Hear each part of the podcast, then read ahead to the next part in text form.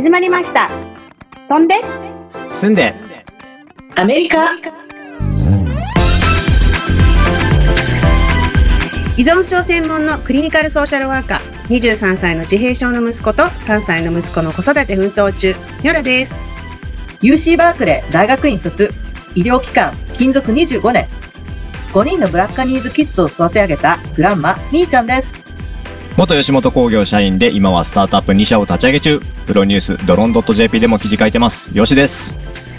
それでは本日のトークトピックはこちら。飛んで進んでアメリカ車事情ベイエリアでも毎日100件以上発生しているという車上嵐。実はサンフランシスコだけでも今年1月は毎日50件以上発生しています。うんこの社会を生きている私たちの経験談を今日は話したいと思いますけど、ニョラさんどうですか？そう、アメリカってね、車社会でもちろん、だからそれに関する犯罪もすごい多いんですけど、やっぱ住んでるとね、ほんとどうしても被害に遭うっていうのは避けられない感じもやっぱり何年も住んでると。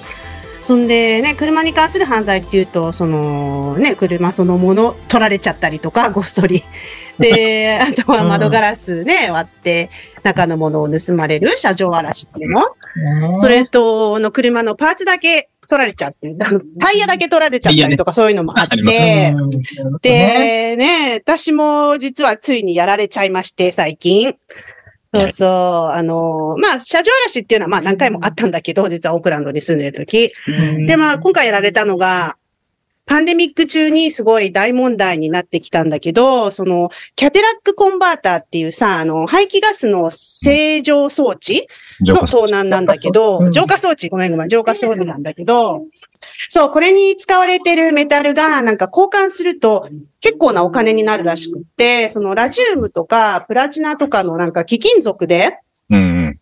が入ってて、その貴金属の価格がなんかパンデミック中に、なんていうの、すごい高騰して、しかもなんかパンデミックの影響で、その採掘っていうのも遅れちゃってうん、だからもう品も薄くなっちゃって、だから闇市場ですごいとっても価値のあるものになっちゃったんだって。うん。そうですよねと言ってもだよ。と言っても、一つ50ドルとか、なんか、なっても250ドルぐらいにしかならないんだって。こんなもんなんだそうなのよ。もっとかと思ったそうなのよ。だから、そんな状況と、そのパンデミックでね、仕事をなくした人って、ほら、薬物とかも蔓延しちゃったからさ、はいはい。ね、そういう、それで犯罪が増えちゃって、その、なんか、キャットステフトって言って呼ばれて、そのエピデミック状態になってるみたいなんだけど、その、なんかちょっと調べたら、その全国保険犯罪対策協会によるとですね、はい。その2021年、えーっと、2年前ですね、はいね盗まれたそのコンバーターっていうのは5万2000個以上。そう。ね生産台数かっていうぐらいですよね。わおすごいよね。でも、ここからもすごい。それるわ2019年から1215%増加したんだって。うん すごくない？その増え方。ねそう。で、2022年、去年のデータはまだ出てなかったんだけど、その、見つけたのは、その2022年の6月から7月の一月の間で、しかもカリフォルニアだけで1万件以上報告されてるんだって。ですってねいうともう、すごい量なんだよね。なんか被害者になってしまうのが当たり前になってきてるもんね。そう、本当にそうなのよ。うん、本当数を聞くと本当にそう。納得いく。うんで完全にこれ、これで商売をしているエコシステムがもうどっかで成り立ってるってことですよね。そうみたいな、なんかこう組織犯罪で、うん最近でもね、なんか摘発されたのがもう20人一気になんかうん捕まったりとか、うんそういう感じでね、やっぱ一人ではできないんじゃない？もうチームになって、うん、やってるって感じで。で、それでこの盗まれやすい車っていうのがあって、その、実はその大半が日本車なのよ。残念なことに。なんでそう。で、その中でもハイブリッドの車のコンバーターっていうのには、その貴重な金属が使われてるんだって。うーん。そう。で、私の車もプリウスだったのよ。もう13年乗ってたんだけど、すごいいい車で。でもみんな乗ってる。る車だよね、これはね。うん。そう最近、特にカリフォルニアはさ、多いですよねうん。環境を気ね意にする識高い人も多いから。うん。多いよね、プリウスね。そう。で、まあね、一番プリウス狙われるっていうのは聞いてはいたから、ここ2、3年。で、なんか、あついに来たかっていう感じでさ、なんか朝、ね、その日実はもう息子の誕生日だったんだけど、なんか朝起きたらさ、車、エンジンかけたら、ボーって言って、なんか、ヤンキー車みたいな すごい音になってて、あはい 思い出すな、日本。を。うん。になっててああ、ついにやられたかみたいな感じでさ、あそうそう、なんか今まで取られてなかったのが、かえって不思議っていうか、なんか、悲しいことになんかすぐ、あ、なるほど、みたいな感じでさ、納得しちゃったんだけど、で、結局その修理に持って行っても、なんかパーツがもうなくて、あまりにもみんな取られてるから、そうね。そう。で、何ヶ月も先になるっていうんで、もう、あの、やむなくプリウスちゃんにはさよならしたんですけど、うん。うん、下取ってもらって、うん。そう、まあ、保険とかもね、聞いたんだけど、でも、ね、車ないと困るしさ、その、自己負担額っていうのがやっぱ500ドルなんだよね、保険うん。って大そう体。ね。そうそう。毎回そんなね。の払うのもさ、大変ねだからもう本当に迷惑っていうな感じ。いですよね。うん皆さんはどうですか？そうです。私はですね、去年の末、あの、ね私はね、キアを乗ってるんですよね、うん韓国のね。で、その、の子、まあ、それがブレイクインされた、まあかうん、車嵐にやられちゃったんですよ、私も。うんうんうんとうとう私も被害者になったわけなんですけど、まあ、さっきもね、ヨウさんも言ってたみたいに、まあ、これ、それは結構あったんですけど、今回本当アパートの真ん前に、でそれも私の車の部屋の真下で起こったんですよね。うん。で、まあ日曜出勤だったんで、朝起きてあ出勤しようとしたら、ドライバーさんのガラスが破損されてて、うん。あーなな、それだけかなと思ったら、まあガラスまた直せばいいやねと思ったんだけど、そしたらあの、あの、ハンドルの後ろのカバーがポコンって外されてて、はいはい。えー、と思って見た見てみたら、イグニションの鍵をあの入れるところ、うん。あの、がすごくなんかこう、バンバンバンってこう、他の金属感度でなんかもう撃たれてみたいな感じで、うん。で、まあ、車の中はまあ大したものも盗まれなくてね、まあ、あの、スニーカーとか、あの、まあ、なんか古着とかね、あと、うんまあ、先進学の方をね、ちょっと盗まれたっていうのがね、まあ面白いんですけど、うん。で、隣に止まってた車が BMW なのに、なんで私のキアに、うん。ねあの、手を出したんだろうと、不思議に思ったんですよ。ううん。んで、まあ、あの、ちょうどお隣が、あの、あの、ありがたく隣が、あの、車の塗装屋さんで、うんで、アパートのマネージャーのその、その人が従業員で、あの、よく車のことに関してはよく相談に乗っていただくんでね、早速事情を話したら、ああ、ああいうのみたいな感じで、もう、もちろんみたいな感じで、そしたら、あの、そして、え、なんで？って言ったら、あの、今ね、キアとハンデの、あの、韓国の車の盗難がすごい頻繁なんだよねって、もう驚かせるに言われて、え、何？って思ったら、キアボーイズっているってことを聞いたんですよ。キアね。あの、車のキアで、ボーイズ。はい。ボーイズ。で、それっていうのは、あの、全米で韓国車が盗難される事件が相次いでいることを知ったんですよ。ううんんうんうん。で、この事態の原因は、あの、一部年式の車にセキュリティ上の欠陥が発見されて、うんその情報が SNS ので拡散されたことが発展で、うんえーあまりに、あの、簡単に車を盗めてしまうということから、韓国車を何台、あの、盗めるかなどを SNS 上で、あの、争うっていうキアチャレンジという動画が TikTok とかにアップされたんですよね。で、されてた、そうなんですよ。で、まあ、その動画を見て真似する、あの、未成年者とかね、アメリカで急増して、あの、なんか、東の方から始まったそうなんですけどね、デトロイトわかんないけど、うん。うん、それでもう遊ぶ感覚で韓国車を盗んで、まあ、 joy、joyride って言うんですけどね、あの、もう盗んでもう、ってあの、乗り回しっていう感じで、うん、で、で、その子た、その子たちが、 Kia Boys と呼ばれて、ういうんことになって、うんで、もともとね、韓国車は、あの、盗難率は低かったんですよね。うんうん、まあ、でも SNS に爆発的な、あの、あの拡散して、もう現在アメリカでは看護師の盗難率が例年の2500%まで急増してるっていう、本当ね、すごいねもうもうかもう本当にすごいパーセンテージが出まくってますけども。うん。うん。んですけど。すごいね。ねでしょ2500%。2500%でしょそうですそう。で、私もキアにした理由はね、2011年に空港に行くことに決めたときに、それまで乗ってたボルボがやたら修理代がかかるので、まあ、買い、買い、買えることにして、で、買った頃は、まあその頃はね、盗まれる車ほとんど日本車で、あの、特にもホンダ、トヨタってこう、ググるとね、どの車が盗めます、盗みやす安いかっていうと、出てきたんで、じゃあ日本車はやめようと思って、うん、んで、まあ、コアカもね、もう、あの、ホンダアコードも、あの、数回職職場から盗まれてて、うん。それと、まあ、もう一つ、キアのコマーシャルでね、ハムスターが乗ったコマーシャルがかわ、可愛かったもあったんですけど、うん。まあ、いい、いいなと思って。で、買いに行った時にマル、マニュアルを売ってたんですよ。で、これはまあ、ローンも安めだからこれにしようと思って。うんで、実はですね、盗まれなかったんですね、車は。はいはい。うんで、その理由は多分盗んだ人はマニュアル運転できなかったと思うんですよね。ほううん。で、ちょっとチェックしたらですね、アメリカでマニュアル運転できる人っていうのは、あの、その率はね、20、20%未満なんだそうです。うんうんまあだからまあ不幸中の幸いというか、なんで盗まれなかった分ね、まあ、一番最近のニュースでだと、あの、うん多くのケースがキアとハンデの製造した車に起こったんで、あの、その簡単に盗めない車を製造したということで、あの、2022年の12月にね、クラスアクション、集団訴訟が停止されたということで、うん、そう、私のケースはどうなるかなっていう感じですよね。うん、そう、ヨシさんどうですか？なんか経験あります？いやありますね。あの、ねアメリカらしいなと思って、なんかその。今も話聞いてて、ホンダのアコードが職場から盗まれてたんですよって普通に話されてますけど。ないですよもう、うん、本当に、うん、何回も。一回でなくね。そうまあ実際僕の住んでたアパート、まあ僕もやられたんですけど、僕が住んでた頃のアパートの地下の、地下っていうかね、半地下になってた駐車場でも、そこはね、一回あの、ホンダのアコードの、本当にそうだったんだ。アコードがあの、朝、僕、下に行ったら、あの、車が 宙に浮いてるような状態で、あの、タイヤが全部盗まれていて、その代わりにブロックがやられたの車やら、れたんですよ。あの、僕は、僕のじゃないですよ。僕のところと同じように。今車、車が宙に浮いてるっていうのを見て、うアメリカだな衝撃だったでしょうね。まあ僕も結局そこで、えーっと、20、多分20年の2月ぐらい、あ20か21年だったと思うんですけど、うん。そのコロナ禍の時で、まあ結構世の中なんかこう、ちょっと荒れてきた時があったじゃないですか。はい、はい、はい、ね。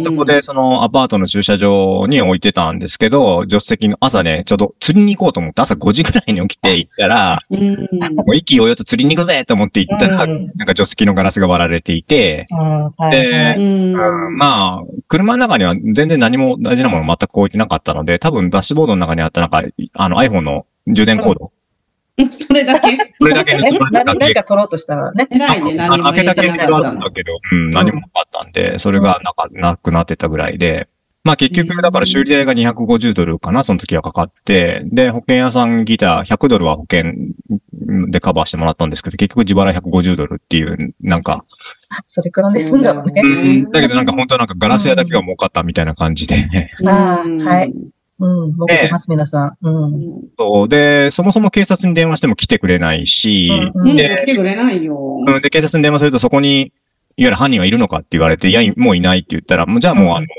警察としてその受理番号はこれにしたから、あとは311っていうなんかその保険とかそのレポートの番号に電話して、うん。手続。きしろって言われて、うんで、311に電話すると、まあ事件の話をして、なんか番号をイシューしてもらえるのかな。うん一応ね。で、うんそれで、うんうんうん。でそこから保険屋さんとか、あと、その番号で、あの、言えば通じるみたいな感じに確かなってたと思うんですけど、うん。そう、まあ本当当時そのアパートのセキュリティもひどくって、あの、うんセキュリティチームが回ってるっては言ってたんですけど、全然朝そんな状況で電話しても来ないし役、立たず。うんそううん。まあもう、ちょっと凹みましたね、やっぱり。うん。へこむよね。ねなんかこれは泣きね。寝入りだよせね、本当に。ね、朝早く起きてね、やることがあったのに。そうそう、うん釣り行こうと思ってね。うん。まあリサーチ、あの冒頭でもちょっと言いましたけど、毎日サンフランシスコだけでも今年1月50、もう50件らしいんですよね。毎日50件。毎日ですからね。すごいよね。うんもうなんか話すと、人に話すと絶対その人が被害に遭ったか、その人の身内が被害被害になったかっていう感じですよね。うん。で当たりますよ。まあ、で、特になんかその、警察のレポートっていうか、えー、新聞かな？で書かれてたのも、やっぱり観光地は特に狙われているそうなので、まあ、はい。はい。あとうんそうだね。レンタカーもめちゃくちゃ狙われやすいので、そう。うん。なのでそ話も聞きますよね、サンフランシスコで。多分う、んあの、まあ、僕の友達もサンフランで一回レンタカーに乗っててやられたんですけど、レンタカーって結局、その、追っかけてこないじゃないですか。その、追っかけて長くいない、で、その時しか使ってない人たちが多いし、で、レンタカー屋さんは保険に入ってたりするので、はい、ね。保険でカバーしちゃうってことに多分なるので、だから狙われやすいんだと思うんですけど、うん。そう。なのでね、だから春とか夏とかね、これからもうコロナもね、だいぶ規制ももうなくなってきたんで、日本からも今結構たくさんの方がこっちにも来られているので、はい。あの、夏とかね、来られる方はぜひ、あの、十分気をつけて、本当に絶対に車の中には貴重品などね、残さないようにして、あの、お出かけしていただければなというふうに思います。お気をつけください。ほんで、進んで、アメリカンゴシップは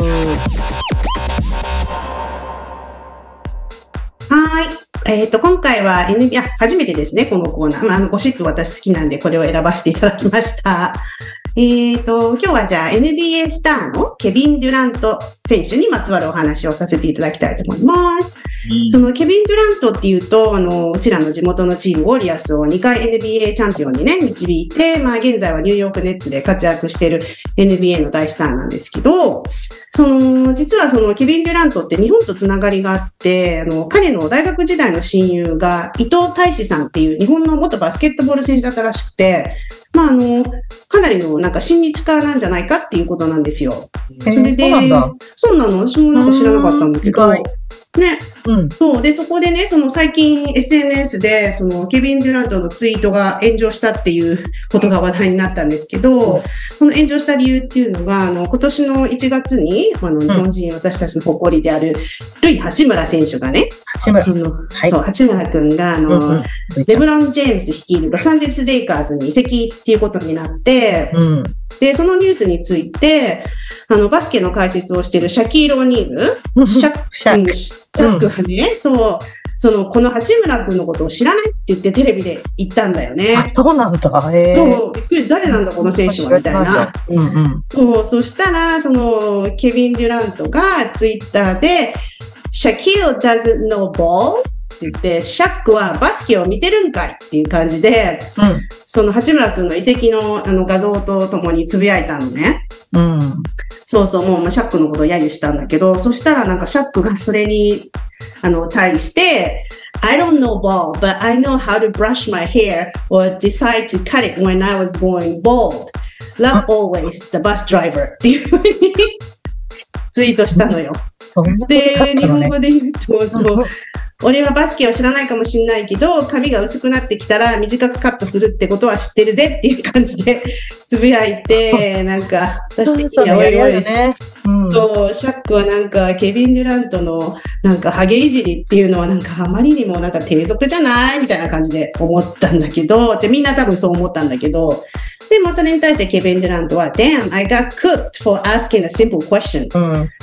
そう、質問しただけなのになんかやり玉にあげられちゃったぜ、みたいな感じで、で、まあ一応そこであの終わったんだけどね、この二人の炎上は。そうそうそう。で、その NBA っていうのはなんか試合以外にもなんか結構いろんなドラマが繰り広げられてて、もうそれが面白いんだけどね。うん。そう。ね、スポーツだけじゃ、スポーツマンシップなんて言ってるけど結構ドロドロしててさ。